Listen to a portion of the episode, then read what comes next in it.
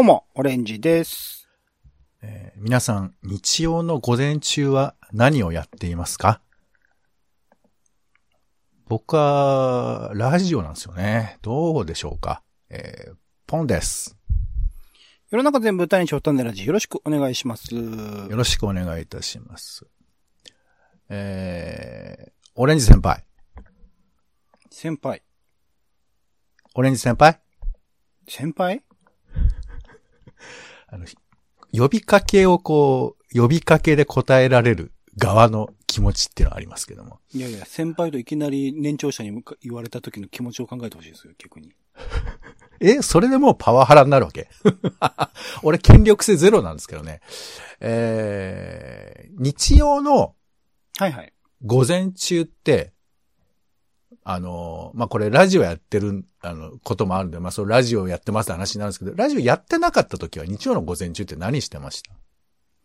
日曜の午前中は何してたかな？もう、とうに昔のことなんで、もう、おあんま覚えてないですけど、あれじゃないですか？サンデーモーニング見てたんじゃないですか？お、関口博士のサンデーモーニングまあ、を。関口博士のというのが適切かわかんないですけど、サンデーモーニング見てたんじゃないですか？ああ、へえ、勝つだも歌丸？う、そ、それぐらいしかわかりませんけど、歌丸って出てるの、はい。はい。いや、かつ、かつらってかつ、言われたらあすいません、ちょっと、え、滑舌も、もう話が枝葉にって全然進まないよ。俺のせいですけど。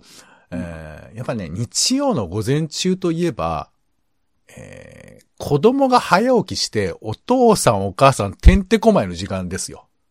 ははははははは。もう大変でしょ？寝てるオレンジさんの上にさ、うん、お父さん、お父さん行こう遊ぼうよつって。なんか特にね、会社員でに平日はずっと働いてらっしゃる方だとそうなるんでしょうね。土日とか。うん、お兄さん、ね、もう、お兄さん、ずっとこう、なんていうかこう、子供が遊んでくれってせがまれるみたいな日うんうんだったりするわけで。すけど、うんうん。えーオレンジさんもそういう朝を迎えてらっしゃると。うんうんと、僕はだラジオをやってますよ、それは。毎週。ラジオの話はいいのよ。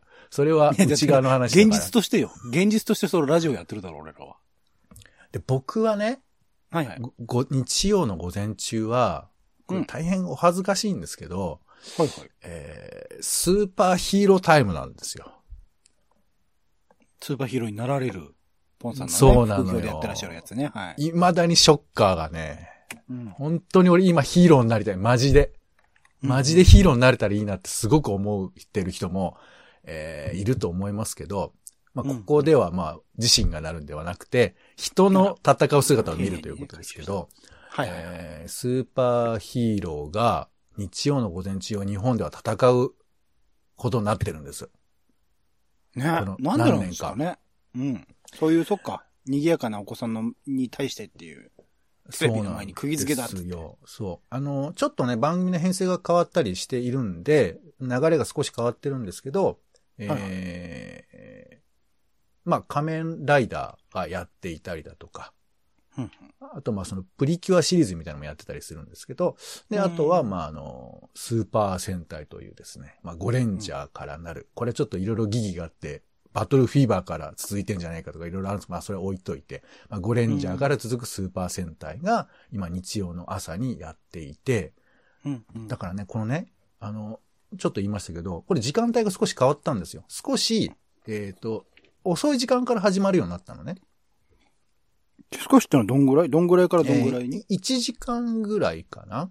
なんかあの、うん。東山さんがニュースの朝のワイド番組をそこに入れるようになって、ちょっと子供の番組の時間が変わったんですけど、これでお母さんお父さんたちが、ちょっと待ってくれと、あの、まあ、投稿したみたいな話があって。うーん。つまり、朝の時間帯、起きてからどっか出かけようっていう間の時間に、ゆっくりじっとしてくれるっていう番組はこのスーパー戦隊の枠で。なるほどね。だそれだけ見てるととりあえず子供たちは落ち着いてくれると。まあもちろんそのね、スーパーヒーローを見せたい人、見せたくない人いるとは思うんですけど、まあそういう効能もあったりするから、だから時間が変わると大変なことになるみたいな。なるほどうすんのよみたいな、そういうはい話もあったぐらい、まあ、うん今の日本においては一つの定番タイムがそこにあるわけですよ。うんうんうんうんということで今回はですね、えー、スキップシティっていうあの、埼玉の川口にある施設があるんですけど、ここで、映画祭やってるとこですね。い。はい。スーパー戦隊ヒストリー展、1975から2021まで、ゴーカイジャー、あーゴレンジャーから全カイジャーまでスーパー戦隊45の歴史という展示をですね、見に行った話をちょっとしたいなと思いますよ。はい。ということで、まあ今の、今までのね、あの、朝やってるって話をして、これで大体そのスーパーヒーロー、スーパー戦隊のリテラシーみたいなものが結構わかると思うんですけど、今何やってるか知ってる？オレンジさん。あの、アバ、アバ太郎。ボー太郎？えー、アバタロー戦隊、えー、アバ、アバタロー戦隊、もう名前がね、本当に覚えられない。えーあ、えーアバタロー戦隊、ドンブラザーズ。ドンブラザーズ まあ、聞いたところで、はって感じだとは思うんですけど、ですね。うん。そう、いや、でもね、この、まあ、多分見てない人には全くわかんなくて、え、ゴレンジャーでしょみたいな感じ。だからファミコン、あの、プレイステーション5のことをファミコンって呼んじゃう人がいるみたいに、ゴレンジャーって呼ぶ人は、まあ、まんざらでもないと思うんですけど、でも5、色いるしね、大体ね。オレンジさんの中でスーパー戦隊って、どれですか？これで、この答えで一応なんかわかる気がするよね。俺通ってないんですよね。ウルトラマンと仮面ライダーなんですよね。マジで？うん。多分えー俺の幼少期ってそんな流行ってなかったんじゃないかな。そう、それもあるんですよ。いや、だからね、これね、ちょっと話がね、もう非常に蛇行して恐縮なんですけど、スーパー戦隊というのは、まあ一応ゴレンジャーから始まる、まあこれ1975年なんですね、スタートしたのが。うんえーだこの時期は、まあとにかくヒーローものが山のごつ出てたわけですよ。うんうん。で、それはまあ当時は石ノ森章太郎先生が、とにかくヒーローものいっぱい作んなくちゃいけないから、だから、あの、もともとゴレンジャーってのは、あの、コンセプトをテレビ局と一緒に練ったものなんですね。あ、オリジナルなんだ。漫画は書いてないんだ。で、後で漫画、後でってかまあ並行したんだけど漫画が書かれているので、ゴレンジャーっていう漫画があって作られたわけじゃないんですよ。へえ。で、まあそれで言うと仮面ライダーも同じなんですけどね。仮面ライダーもこういう企画でやりませんかっていうんで練って練ってできたものを、石ノ森章太郎漫画版として別であったりするわけなんです。コミカライズじゃないですけど、そっか、後追いなんだ、漫画が。そうそう。だから、あのー何？漫画原作があったっていう話でもなければ、まあ、うん。また面白いのは、その、仮面ライダーは、あのー原作とちょっと違うのよ、展開が。へえ。まあまあ、仮面ライダーのね、その、実写版の方は、割とこう、毎週毎週繰り返されるような話だったりしするんですけど、まあうん仮面ライダーの方はストーリーが結構あって、まあこれは結構衝撃的な流れに、えー、009みたいな流れとかも含めてあったりするんですけど、うんうん。で、ゴレンジャーの方はね、実はこれ漫画版の方、僕が知ってる範囲で言うとね、あの、ギャグ漫画なんですよ。へえ。漫画版はね。まあ、みたいなのはあるんですけど、とにかくそういう、まあ、まあ、石ノ森先生の大活躍もあって、この時期もとにかくいっぱいヒーローものが、でっかいのもちっちゃいのもいっぱいあったんですけど、うんうん。で、そこから始まって、あの、やっぱね、80年代、90年代ぐらいはちょっと停滞するのよね。ヒーローものも。で、これは、あの、玩具の売り上げみたいなこととかいうのも大きかったりするし、だからね、もともと夕方にやってたんですよね。夕方？そう、土。曜の夕方にやってたんですよ、ヒーローものって。例えば、ゴレンジャーも、えっ、と、土曜の7時半から8時。早っ。うんうん。そう。まあ、早とも言えるし、激ゴールデンタイムだよね。そうね。すごい時間ですね。このゴールデンタイムに30分、なんと2年間もやってるんです、ゴレンジャーは。へー超人気コンテンツということでやってまして。で、そこから、まあ、古いよ、ゴレンジャー、ジャッカー、電撃隊、バトルフィーバー J、電子戦隊、電磁マン、太陽戦隊サンバルカン、ゴーグル5、ダイナマン、バイオマン、チェンジマン、フラッシュマン、マスクマンとか、この辺とかはまだ全然通ってないよね、きっとね。マスクマン？いたんですよ光戦隊マスクマン。で、えー、超獣戦隊ライブマンというのが始まって、ここぐらいから多分ね、停滞してると思うんですよね。で、あんまり人気がないからかどうかはわかんないんですけど、あの、時間が5分短くなったりするの。あら。厳しいですよね。ね時間が短くなって、で、いよいよっていう時に、あの、朝の時間帯に移るんですよ。うーん。えっ、と、これがメガレンジャーっていうやつなのかな？はい。1997年ですけど。で、そこに行って、もう、いつか打ち切られるんじゃないかみたいな。そんな話も、まあ、打ち切りってまあ、すごいシリーズなんですけどね。っていうふうなことを経て、今もう映画なんかももう爆入りするし、まあなんなら玩具もえーずっと売れてきているし、みたいな感じで、えーそうね。だからこれ、まあ通ってないのは非常に残念ですけど、核レンジャーとか。わかんない核っ。ていうのは、あの、原子核の核ですか？マジか。そうだよね。まあまあ、これでも、えー聞いてる方、ご存知の方は、その、自分のね、なんか戦隊があるんじゃないかなというふうに思うんですけど、話が長くなりました。まあ、今回はですね、そういった、えーまあ、今回45番目の全カイジャーまでのヒーローものの、えースーパー戦隊ものか、それを振り返るという、まあ、企画展なんですよ。うんうんうんそう、だから、あの、自分が、まあ、青春時代じゃないね、あの、子供時代、テレビかじりつき時代というのがあって、うんその時代のものを見、を、なんか見ると、パネルとかがあるんですけど、そうすれば興奮するというかさ、うーん。っていう風な、まあ、おそらく展示になっていたんじゃないかなと思いまして、まあ僕も当然ですけど、まあ僕は結構古いんで、あの、さっき言った冒頭の、えーサンバルカンとかね、デンジマンとかね、この辺とかを、まあ、見、見て、おー、そうか、みたいなことを思ったりはしてましたよ。うーんで、まずまあ、この45作も続いてるっていうことの驚きっていうのがまず一つあるじゃん。すごいですね。これも、あの、ちょっとオレンジさんに寄せて言うと、あの、えー、ゴレンジャーがあって、その後あの、ジャッカー電撃隊っていう、これあの、ちょっと特殊で、あの、変身っていうかね、あの、みんなアンドロイドなんですよ。ほ一旦みんな死んで、ロボット化して復活して、で、変身するときは、あの、なんか、こう、筒みたいなところに入って、えー変身するのよ。ごめんなさい。全然ビジュアルが今わかんない。筒みたいなところに入って変身する。ああのの、避難の時みたいなやいや、つ。基地の中にそのなんかこう、筒みたいな、筒みたいってなんかその、ところがあって。あれでしょ？だら。から、あの、マンションとかで火事が起きた時に、こうう、下に降りるためのあの筒みたいなやつでしょ？あのあ、チューブみたいな。そういうのというか、あのー、猿の惑星のコールドスルームみたいなのじゃん。こう、凍らせることで、あの、100年後に復活するみたいな。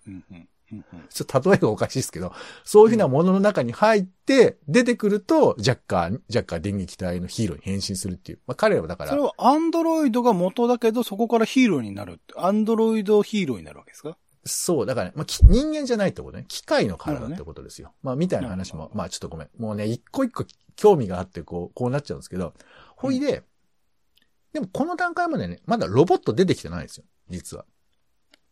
この段階？アンドロイドだけどロボットじゃないっていう主張？いやいや、えっ、と、巨大ロボットが出てくるじゃない。ああ、はいはい、ガッタロボットみたいなね。はいはい。そうそうイメージ。は。ゴレンジャーもこのジャッカー電撃隊も巨大ロボットは出てきてないんですよ。へー定番。と思われてるやつね。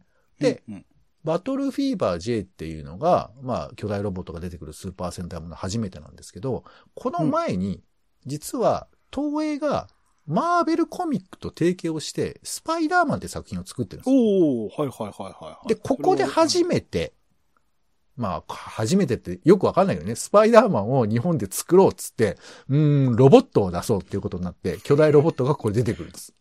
ほ、え、も、もともとだから戦隊ものに関係ないところにおけるでっかいロボットみたいな描写は日本の作品でもあったんですかね？えっ、と、もちろんそのロボット単体というのは、あの、い、いろんなもので出て出てましたよ。あの、て大鉄人17とかね。これ多分時代前だと思いますけど、そういうのもあったりしたんですけど。鉄人28号とかもそれこそもっと前ですもんね、そうそう。ままあ、一番最初のヒーロー、まあ、マグマ大使とかもありますから、はいはいはいまあ、あいつはロボットと言うべきかわかりませんけど、ロケット人間ですけど、まあ、とにかくそういうのがあっても全然話が。戦隊ものではなかったんだ。でもそう戦隊もので出てきたのはそこがスパイダーマンが。そう。だからそれはもしかしたら映画的な文脈とも関わりあるかもしれないですね。映画、いや違う。これはね、スパイダーマンでも地味だっていうことが多分判断だと思います。なんであの、なんか？全身タイツのやつが、あの、ひょっこりして面白いなっちょっと頭がやっぱおかしかったですね、その当時の日本人はね。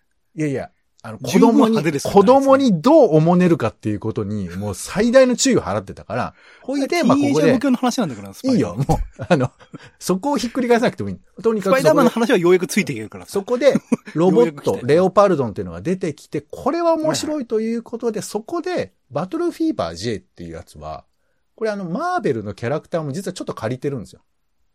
うーん。この中で出てくる、えー、キャラクターの中にミス・アメリカとか出てくるわけ。うん、うん、うん、で、これはまあ名前だけ借りてるみたいな感じ。まあもちろんその見た目は、あの、アメコミみたいな感じなんですよ。キャラクターの。うんうん。あの、えーバトルケニアとか、えーなんかこうね、各地域のキャラクターを、あの、あ各国か、世界各国の衣装を取り入れたキャラクターが出てくるんですけれど、これは、だからまあちょっとマーベルを借りてるんだけど、その名前だけ借りて、で、ここに初めて、スーパー戦隊としてロボットが出てくるんです。うん、うん、うんうん。っていう、だから、ここにマーベルコミックとスーパー戦隊のミッシングリンクがあるんです。実は。ミッシングリンクというか、まあそうですね。明確なリンクはあったな謎のつながりっていうことで、あの、覚えていただければいいですけど。はい。まあ、っていうのはあるんですけど、まあ、そういう、まあ、一個一個取り上げていけば、あの、いや、このスーパー戦隊を作るにあたっても、いろんなこの日本の映像の歴史みたいなものとかが踏まえられていたりするので、いや、これは、その知れば知るほどにも面白いし、まあ、あの、ちょっとオレンさんは残念だけど通ってないけど、自分が通っているのとかから入り口に、あの、世界が広がっていく感じとかはあって面白いなと思うんですけど。で、まあ、行った様子で言えばですよ。あのー、ゴレンジャーとかが一番最初になってんだけど、はいはい。ゴレンジャー見たことない人はわかんないかもしれない。あの、もう結構最初は本当にその子供をどう楽しませるかに、こう、結構エネルギー使ってて。うーん。だからあの、キャラクターとかが、あの、えー、なんか、機関車仮面とかね。あの、敵の感謝仮面？仮面、マスクですね。えっ、と、あれがトーマスか？あ、そうそう、そういうトーマスみたいな感じで、ボケなのかな？んかよくわかんないですけど、俺今今日、ま、今日真面目に喋るからね。あの、ああ、それ真面目なの？機関車をモチーフにした敵。これなんとか仮面ってつくんですけど、大体トーマスでしょ、多分。それ、明あとはあ確のにライバル視してんの。あ、野球仮面とかね。ああ、ん？野球のボールの仮面ってこと？そう。顔がボールになってる、あの、巨人の怪人とかが出てきたりだとか、いや、うんそう、だからちょっと、ちょっといじりたくなるような敵が結構出てくるんですけど。で、この敵をやっつける時の武器みたいのがあって、うんうん。ゴレンジャーストームみたいなのがあるんですけど、ストーブ。それが、まあ、えーこれもよくわかんない。戦い方が、みんながバレーボールのように、えーキックで繋ぐわけ。赤緑黄色みたいな感じでこう、みんなでこう、蹴り合って、パスをして最後に、あの、赤、赤レンジャーがね、この時赤って呼んでますけど、赤レンジャーが、えー最後キックをすると、えーそのゴレンジャーストームだったり、えーゴレンジャーハリケーンだったり、なんかバレーボール的なものだったり、ラグビーボール的なものだったりするんですけど、それがね、うん形がキュルルって変わっていくんですよ。うーん。キュルルって変わっていって、えー、なんかね、その怪人が苦手なものになんか変わったりするんですよ。すごいですね。ちょっと、なんか、バットマン的ですね。なんかね、なんて言うんだろう。相手に苦手なものを見せるみたいなことですよね。そうそう。だちょっと、うあの、えっ、とね、正確に覚えてないんですけど、なんかこう、ポーンって飛んでったら、なんか、例えば牛仮面みたいなのがいたら、あの、なんか赤いこう、え布みたいな形に形が変わって、で、こう、牛仮面が興奮して、おい、赤い布、バカ野郎、お前そんなものにさって俺行かないぞ行かないぞ行かないぞうおーって言って、飛び込んでいくと爆発して死ぬみたいな。笑わせにかかってるんですよね、やっぱりね。まあ子供たち、いや、つまり、さ、えっ、とね、30分のドラマで、ほぼまあ20分ぐらい、もうピークなわけ。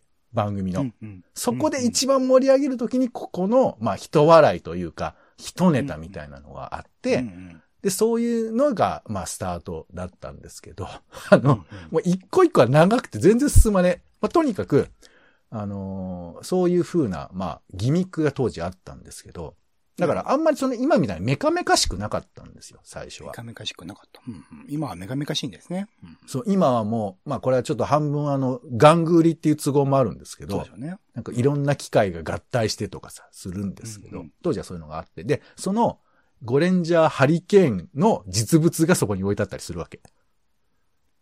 ゴレンジャーハリケーンっていうのは、ごめんなさい。えっと。これ、えっ、と、まあ敵をやっつける、その、武器なんですけど、だけどさっき言ったみたいに、その、最後ダジャレみたいになっちゃうから、あの、えーほ本来的な意味はよくわかんないんだけど、まあ一応ラグビー型の、えーラグビーボール型の、ラグビーボールにね、なんかあの、5色の、えー飾りがついてるの。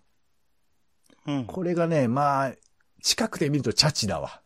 それはう。んそれチャチなんですけど、難しいこれがうんなんていうか戦うものの武器なん、武器としてこうなんか存在してるんだと思うと、だから子供たちはそのファンタジーをさ、テレビ、まあ、ブラウン看護師に当時はファンタジーとして眺めてたんですよね。うんで、まあそんなこと言ったら、あの、一番最初に言う言うべき話ですけど、ゴレンジャーの、あの、スーツが入り口に置いてあるわけ。ほうほう見たことあります？スーパー戦隊の着ぐるみ。いや、ないかな。中身がないってことでしょ？まあまあ、これはだから中に多分マネキンというか、しっかり型が入ってるから、人間が立ってるみたいに見えるやつが置いてあるんですけど、うん。で、あの、ここがもうみんなの写真スポットになってて、全部は撮れないんだけど、ここは撮れるからみんなバシャバシャ撮っているんですけど、なるほど、なるほど。顔がね、でかいのよ。顔がでかい？つまり、人間の顔の上にマスクしてるから、うーん、なるほどね。そうそうんんほいでさらに言えば、スパイダーマンみたいにあの、ペッタペタなやつを被ってるわけじゃないわけよ。まあ、あの、宇宙船みたいな感じだもんね。宇宙服か。う宇宙飛行士が被るマスクみたいな感じだから、顔を覆わなきゃいけないし、あと当時の技術だとそんなにちっちゃくできないんだよね。うん、うん、うん。何。せ75なんか40年以上前ですから。うん。だからなんかもう本当にあの顔のでっかい、えーと全身タイツのおじさんたちが5人並んでるみたいな感じになってはいるわけ。なんか面白い、その、よく見せてるよね。だって今だと戦隊ヒーローでイケメン俳優とか出てるわけじゃないですか。かそれをこう見せるってすごいよね、やっぱね。そうそう。まあまあ、おじさんと言ったのは俺の便宜上の話ですけど、まあだけど、まあ中に入っている人はそうね、中の、あのーやってる人がいらっしゃるわけですけど。でもだってそれぐらい、あんぐらいだって顔がちっちゃい人ばっかりだけど、顔がでかく感じられるわけでしょ？すごいよね、それね。あ、まあでもこれは多分、あの、テレビの映られ、映り方みたいなこともあると思うんです。まあ歌舞伎とかでも言うじゃない映し方がすごいなと思って。やっぱり、顔が大きい方が絵にはなるのよ。うん、うん、うんうん。だからもしかしたら、まあテレビ難しいからな、バスタップ多いからな。技術的なこともあるかもしれないけど、まあとにかく顔が大きくって、だってね、戦隊ヒーローものってもちろん現場というかさ、実際に演劇みたいなこともやることもあるわけじゃないですか。まあ、それは中の人は違うのかもしれないけど、うん。それを見せるのすごいですよね。でかいのにね。そう。だからこれで多分当時もヒーローショーとかをやってたんだと思うので、まあその辺もすごいなと思うんですけど、うん。まあまあみたいなその実際のコスチュームも飾ってあったり、そのまあ当時使われてた小物みたいなのも使われ、置いてあったりだとか、あとうんうんまあ先ほどから言ってるロボット、巨大ロボットうんうん。が、置いてありますよ。ここでは今回。あら、いや、これは熱いなと思いつつ、ガンダムぐらい？横浜のガンダムぐらいあった？まあ、あれね、えー、等身大ですか。等身大って何？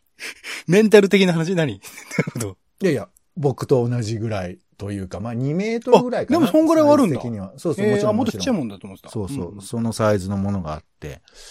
いや、これもね。信頼ではねうん。等身大だよ熱ね。熱いよ、なんていうか。うんあの、無論ね、なんか結構傷ついてて、どういう使われ方してたかちょっとはっきりとはわからないんですけど、もうさ、うん現場で使っていたのか展示用なのかわかんないけど、うんあ、でもこういう風にして動かしてたんだなとか、うんあ、の、今は結構 CG を使うような物語になってるんですけど、当時はもう全部、あの、特撮ですから、物を作って合体させたりとかしてたわけですよ。うん。だその辺の苦労とかも垣間見えたりだとかして、うんまあ、一個一個見るのももう、まあ、ワクワクしてまして。で、まあ僕もバーッとパネルを見てって、まあ、基本的にパネルとその、えー当時の小道具みたいなのがちょこちょこ挟まるような展示にはなっていて、まあそんなに特別すごいものがあるわけではなかったんですけど、あのーだからね、そのパネル見てるのは基本的に大人の人が多かったですよ。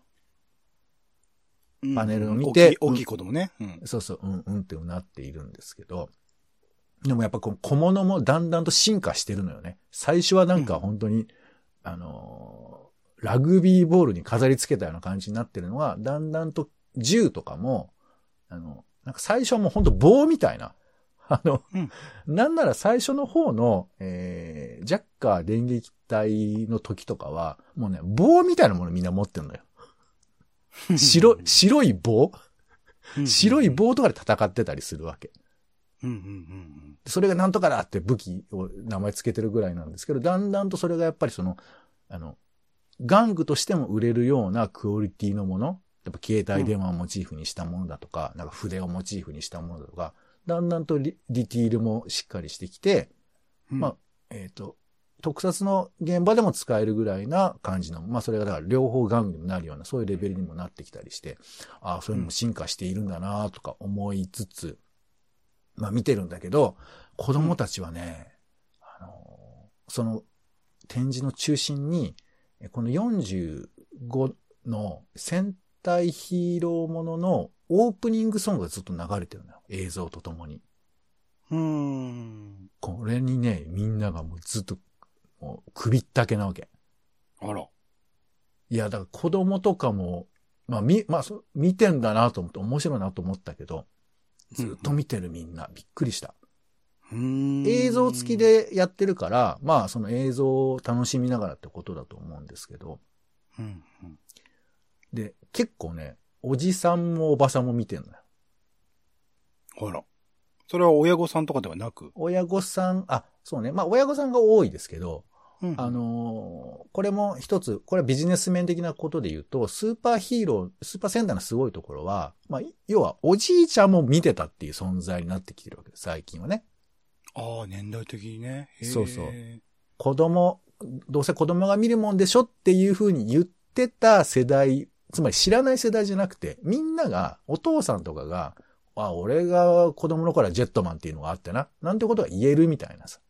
なるほど、なるほど。そうそう。だからお父さん、お母さんも見てるみたいな感じになってて、うんだ子供たちはそういうのを危機として見て、で、古い戦隊も、えースーパー戦隊図鑑みたいなのを見ると、過去のものも載ってたりするし、うん。あと。ね、長くなるな、あの、えーじ、えっ、とね、ゴーカイジャーっていうヒーローがいるんですけど、うん。これは、まあ、海賊戦隊ゴーカイジャーっていうぐらいだから、まあ、海賊なんですけど、うんうん。これが過去のスーパーヒーロー、スーパー戦隊の力を借りるっていうなんか概念の物語なんですよ。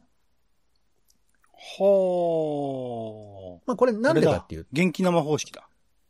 えーっと、そう、元気違うウルトラマン、ウルトラマンし方式だ。ウルトラ、うん、そうね、ちょっとなんか近しいものをなんか説明できないですけど、要するに、これあの35周年だったから、なんか過去のもと振り返り企画をやりたいと。うん、うん、うん。ほいで、あの、過去の戦隊が、その、す、えー実際に地球の歴史としてあったっていう想定なのかな？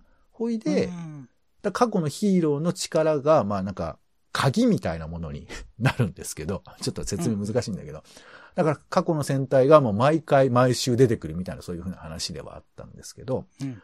だからこれをやってる時はエンディングは、あの、ひえースーパー戦隊の名前をずっと羅列するっていう歌だったんですよ。うーん。なんかまあ結構ご利用し感もあるんだけど、要するに過去の遺産を今の子供たちでも楽しんでもらえるようにというふうなことになってて、実際にだから戦闘シーンも過去のえーヒーローに変身するみたいな、二段変身っていうんですか？ゴーカイジャーになってその後ゴレンジャーに変身するみたいな。っうん、うん。ていうことで、まあ盛り上げてて、で、あの、つい最近やってた全カイジャーってもそういう概念だったんですよ。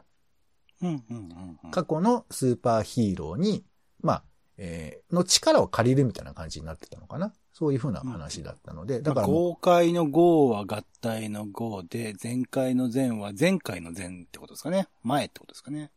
あの、予想下回る例えするならやめちまえ みたいなこともありますけど。全部合わせる、全部の回を合わせる豪快じゃと、まあまあそういうことですね前の回を振り返る前回じゃっていう、その、前回でいいんじゃない？いや、ダブルミーニン。グがあるのかな。うん前回って言うと狭くなっちゃうからね。まあ、とにかくそういうふうな振り返りっていうか、あの、畑耕、耕し企画みたいなことを、や、とい、時々やってて。うんで、今回、あの、某、あアバタロー戦隊、アバタロー戦隊ロンブラザーズも一番わかん、ないですよ。一番わかんないです。これも、あの、過去のヒーローが、にね、過去のヒーローになれるのよ、今回も、なぜか。もうね、そこら辺の、わかんないです。ロジックはよくわかんないですけど。うんちょっとま商売系といえば商売系なんですけど、まあそういうのがあるから、だから今の子供たちは知ってるわけ、ゴレンジャーとかも。うんおーいいですね。そうか、そうか。そうそう。だからお父さん、お母さんが見てた、おじいちゃんが見てたものも、ちょっと知ってたりして。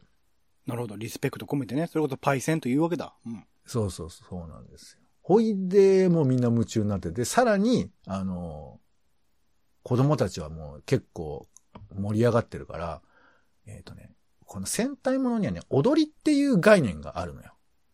踊り。エンディングに、えースーパーヒーロー、あ、スーパー戦隊たちがなんか踊るの、人間体のままで。人間体のままで？まあまあ変身もするんだけど、要はその、えーなんかこう、えー最後にみん、えっ、と、えーみんなと一緒に踊りましょう企画があるっていうんですか？かと言われてもわかんないですけど、まあ、そうでしょうね。あるんでしょうね。そうそう。いや、でも僕らにはあんまピンとこないかもしれないけど、まあ昔で、超昔で言えば、あの、結構夏休みとかに、なんとか温度ってあったじゃん。えんそれは盆踊りのド話ドドラえもん温度とか、ああ。あられちゃん温度とかあったんですよ。昔はあっ。たあったあったあったあった。しんちゃんもなんか温度踊ったんじゃないかと思うけど、まあ、うんとにかく、なんかみんな踊りを踊るっていうのがあって、で、最近だと、これがまあ、温度じゃなくてヒップホップになってるんですけどね。やっぱりダンスだからね。そうそうそう。ねで、プリキュアとかでもエンディングは大体こう CG とかのキャラクターが踊って、それをみんなで一緒に踊るっていうのがあるんですけど、プリキュアはなんか聞いたことありますね。確かにね。映画で、これヒスーパーヒーローの方も踊りがあって、へえへで、その踊りを踊って、で、一時は踊った動画を送って、それを本編でちょっと流すみたいなのがあったかな。え。おう迷惑なやつだ。普通、普段のファンにとってはね。いやいや、これは嬉しいよ。子供たちにとってはで、そ私もね。あ踊りたいみたいなことになるんだと思いますけど、で、今回もそれがやってて企画として。うんうん。えーまあ、全クールでやってて、全カイジャーのキャラクターが踊るんですけど、その踊る映像に合わせて自分も、えーブルーバックで踊ると、合成されてヒーローと一緒に踊ってるように見えるっていうコンテンツがあなるほって。なるほど、なるほど。そう。で、これでさ、いや、そんなのやらないだろうと思ってたら、みんな結構危機として、男の子も女の子も、ワイワイやっててさ。体験系好きだからね、子供はね。そう。いや、だからちょっとさすがにこれは、やるか、やるまいかと思ったんですけど、ちょっとやれませんでしたけど。まず相当勇、気踊りを覚えてないっていうのはありますけどね。っていうのとかもあったり、あと、子供が、あの、キラメイジャーだったかな？なんかけ、そういう戦隊があって、それが並んでるんですけど、うんそこのキャラクターとみんな写真、そこ写真スポットだからみんな写真撮るんですけど、なんかある男の子が、なんか、マスクをつけて写真撮ってるわけ。マスク？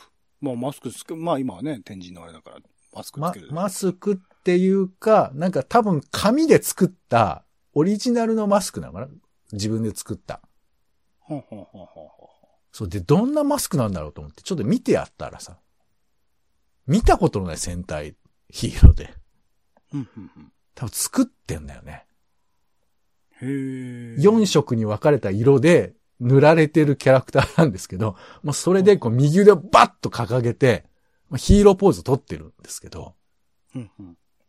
多分それは多分この子が、まあそういうのがいるのかもしれないけど、ちょっと知んないんだけど、それを作って写真撮りたいっつって来てるのかな、みたいなさ。うんうんうん。その熱い思いがそこにはあったんですけど。うんうん。だからなんかこう、子供たちにとっては、このスーパーヒーロー、スーパー戦隊ってのは、なんかこう、熱いものを感じる場所に、まあ、全員とは言いませんけどね。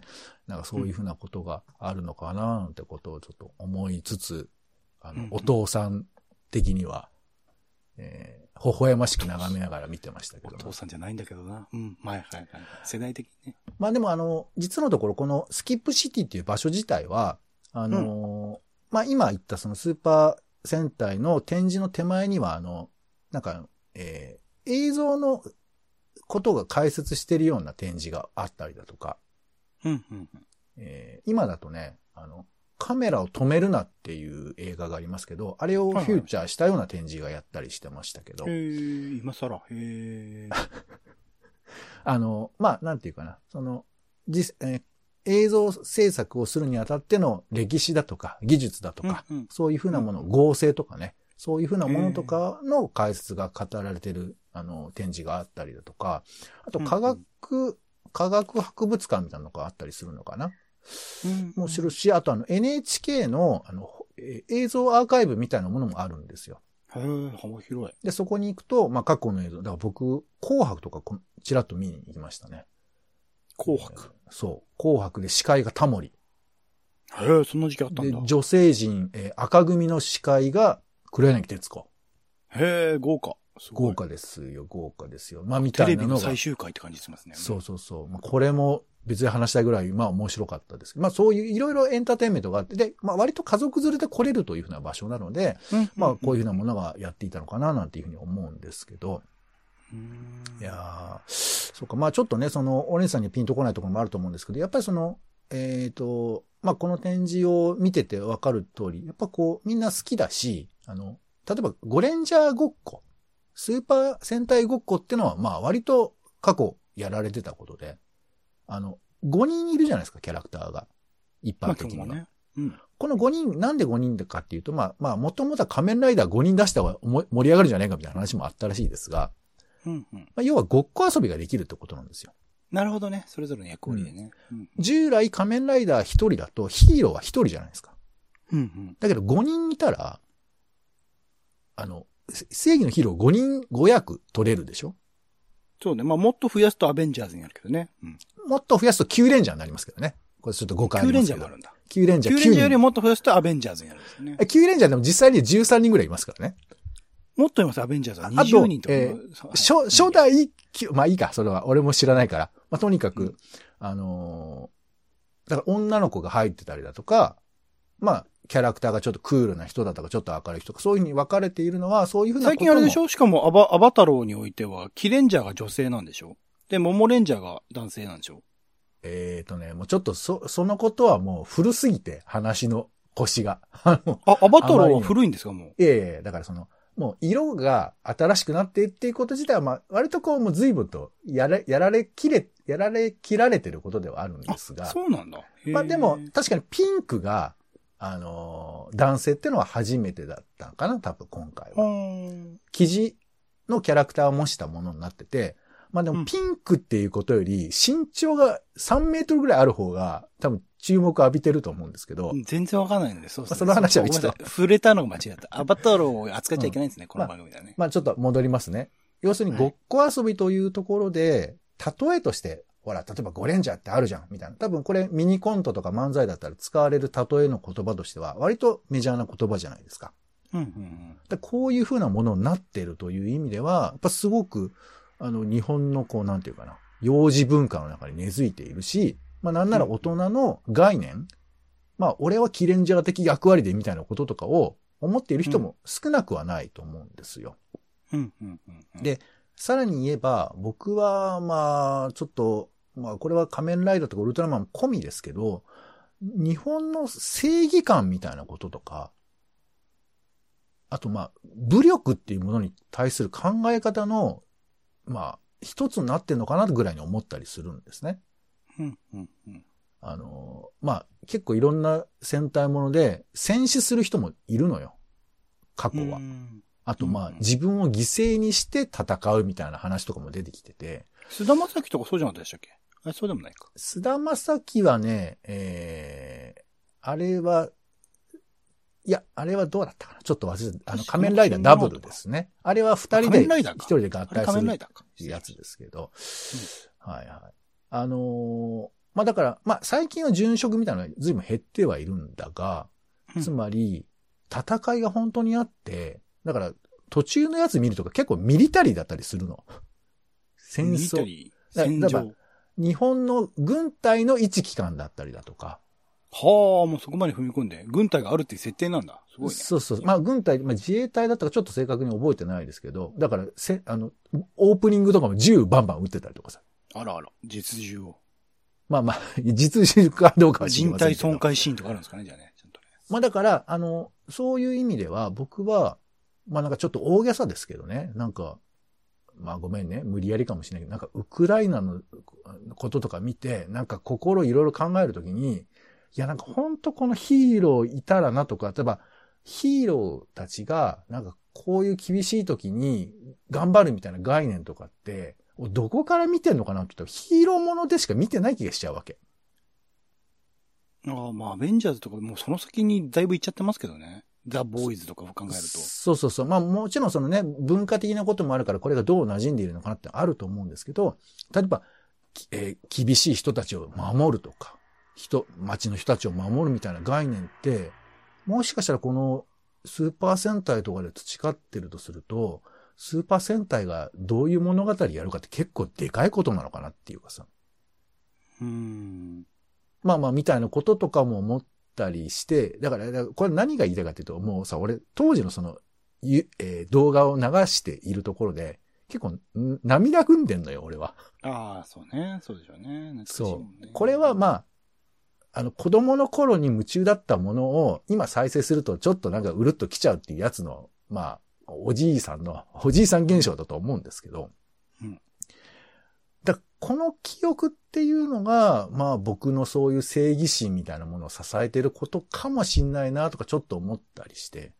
うんだからこのスーパー戦隊っていうのは、まあもちろんビジネス面とか、エンターテインメントの業界の話として語られることも多いと思うんですけど、でも確実に子供たちの歴史の中に刻まれてる要素、まあ確実じゃないところが、あの、オレンジさんでわかりますけど、まあでも、うん結構この世代は僕の世代はね、ないかもしれない。多いとは思うんですね。だから、なんかその辺とかも踏まえて見てみると、またなんかちょっと違った味わいにもなるのかな、なんてことを思ったりもしますね。うんうんまあ今、このアバタローセンターやってますけど、今今は見ないよね、きっとオレンジさん見たい、見たいですかって聞いても。そうね。そうなのよね。だ僕はでもなんかね、あの、そういう意味でちょっとやっぱ見てるよね。あの、今の大人が子供たちに戦う物語をどう提供できるのかっていうふうなことでちょっと見ちゃう。うん、うん、うん。だから必然性がないなとか思いつつも、とか、あと、敵を本当にやっつけるのか、とかさ、なんか結構そういう描写も細かく違ったりするんですよ、毎回。うん、うん。爆発するのかとか、やっつけるのかとか。だその辺とかは、もしかしたらその子供の成長だとか、現現代の児童感みたいなこととか、そういうことにもつながったりもするのかなと思うので、まあ、あのー見たらびっくりすると思いますけど、1話ぐらい見てもいいのかなというふうに思ったりはしますんで、あの、YouTube でね、ちょいちょい見れますんで、まあその辺も、えーチェックしてもいいかなと思います。ザ・ボーイズの新シリーズもそろそろじゃないかな ?4 月か5月ぐらいかな。そうね。いや、だからザ・ボーイズを見る前に一旦ドンブラザーズを見ていただいて、顎外していただいて、いや、うん。で長くなるけど、ドンブラザーズめちゃくちゃすごいよ。もうね、1話見ただけではね、絶対俺さん意味わかんないと思う。という噂は聞いてるので、じゃあ見ないでこうと思ってるって感じですけどね。まあね、これは俺もそういうジャニーズ出てるやつ見ないみたいなこと言ってますからね、そういうことなのかもしれませんけど、そういう文脈で見てみてもね、あの、正義の文脈で見てみてもいいのかなというふうに思います。はい、ということで、長くなりました。えー、今回はですね、スーパー戦隊ヒストリー展、えー、ゴレンジャーから全カイジャーまでスーパー戦隊45の歴史という展示をですね、スキップシティに見に行ったというお話でございました。うん。はい、ありがとうございました。お相手は、えー、僕はね、意外にタイムレンジャーが好きなんですけど、皆さんはいかがでしょうか、えーポンと、オレンジでした。種ラジ、また。種ラジは、ほぼ毎日配信をするポッドキャストです。Spotify や Apple Podcast にて登録を。更新情報は Twitter。本編でこぼれた内容は公式サイト種ラジ .com をご覧ください。番組の感想やあなたが気になる種の話は公式サイトのお便りフォームから。お待ちしています。